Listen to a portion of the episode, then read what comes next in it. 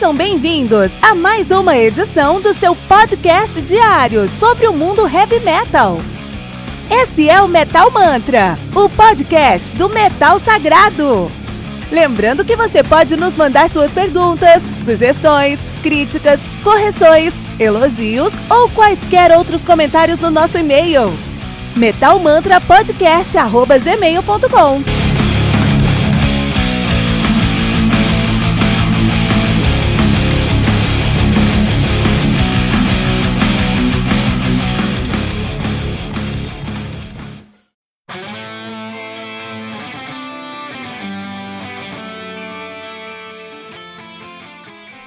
13 do Megadeth, álbum lançado no dia 1 de novembro de 2011 pela Roadrunner Records. Vamos contar aí com 13 músicas, totalizando 57 minutos de play. O Megadeth que faz. Os caras fazem speed thrash metal, estão mais numa pegada de heavy metal. Aí já nativa desde 83, né? Os caras são de Los Angeles, na Califórnia, né? Os caras tiveram nativa de 83 a 2002. Fingiram que. A... Não, pararam de verdade em 2002. Fingiram que não ia voltar, voltaram em 2004, estão nativa aí desde então.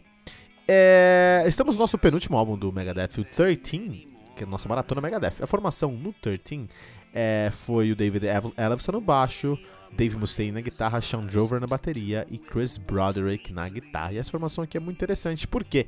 Porque é uma formação que trouxe um resultado muito interessante pro Megadeth.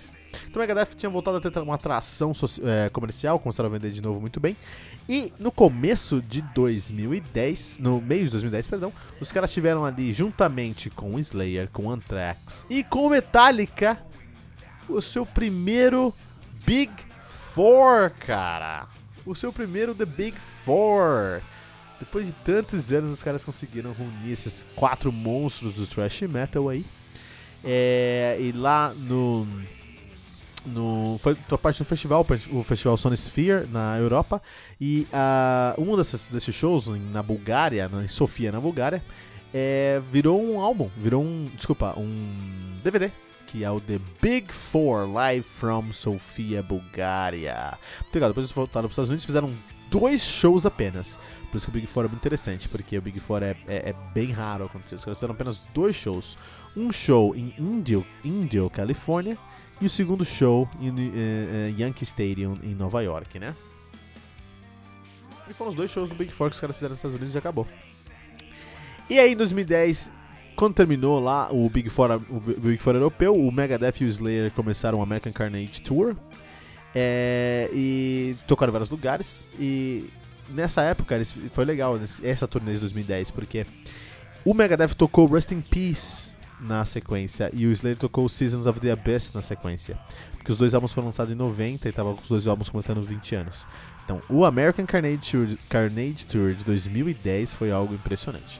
Depois, é, nesse, nesse, nesse, nesse, nessa turnê, eles, o Vic Rattlehead, o uh, uh, mascote do Megadeth, ele começou a aparecer mais nos, nos shows ao vivo aí, né? No, no, no palco mesmo. E depois disso, eles colocaram, lá no finalzinho de 2010, eles trouxeram o Anthrax, três membros do Big Four, né? Então a gente tem aí o. É o Bottom 3. É o Bottom 3 do Big Four. Porque a gente tem o Anthrax, o Megadeth e o Slayer. Não tem a Metallica. Numa turnê chamada Yay Master Music Tour. Tá? Foi muito interessante. Nessas turnê, nessa turnê em si, o Carol King tocou com eles. Que foi muito, muito interessante aí também.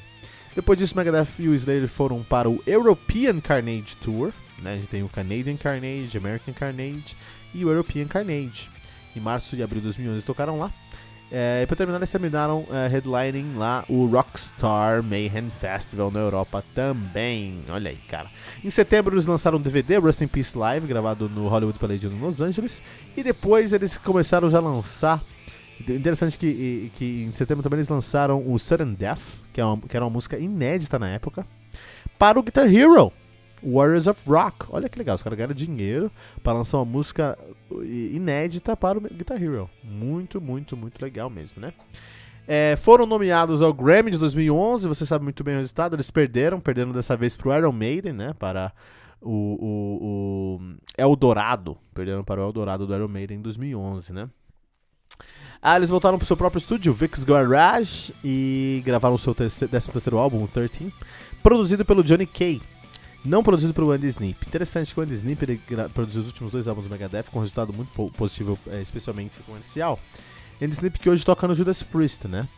Mas ele não, tava, não podia gravar aquela porque tiveram a produção do Johnny Kay.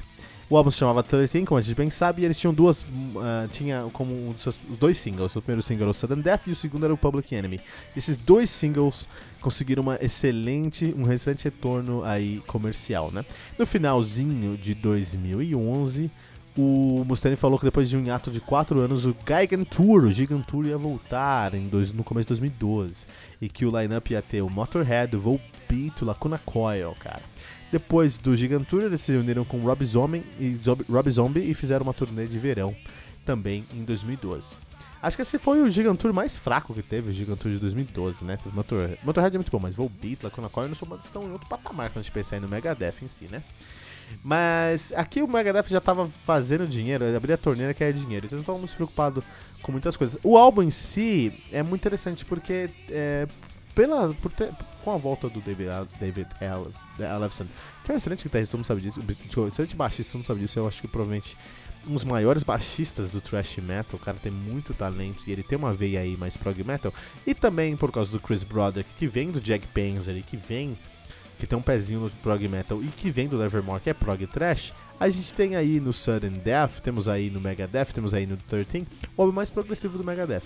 Logicamente, não são todas as músicas que vão ser progressivas. Public Enemy foi feito pro rádio, uh, Guns, Drugs and Money também. Mas se você escuta Sudden Death, por exemplo, você vai é, ver um Megadeth que a gente nunca viu antes. Um Megadeth progressivo, cabeçudo, com mudanças de compasso, com, com, com uh, convenções mais complicadas e com solos mais estendidos, cara. É o que a gente não esperava no Megadeth. E tá aqui nesse álbum, tá aqui nesse é, nesse momento. Com certeza aí uma. Até solos cacofônicos, sabe?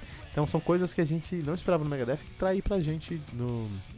Uh, no 13. Então 13 não é um álbum que eu gosto, porque tem muita coisa comercial que realmente os caras não se preocupavam mais tanto com o que fazer. Eles já estavam num. Gente, ó, é muito importante falar sobre as turnês dos caras, porque os caras estavam numa, numa, numa espiral, uma espiral de turnê, cara, que eles não tinham nem tempo de sentar para pensar como escrever, entendeu?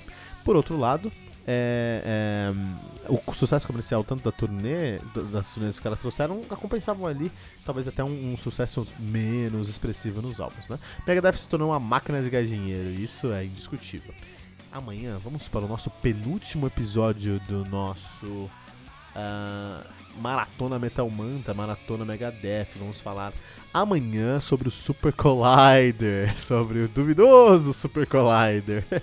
Olha aí, vamos falar sobre isso amanhã, tá? Então amanhã Metal Mantra, Megadeth. Compartilhe esse episódio com todos os seus amigos que escutam Heavy Metal usando as hashtag, hashtag Metal Mantra.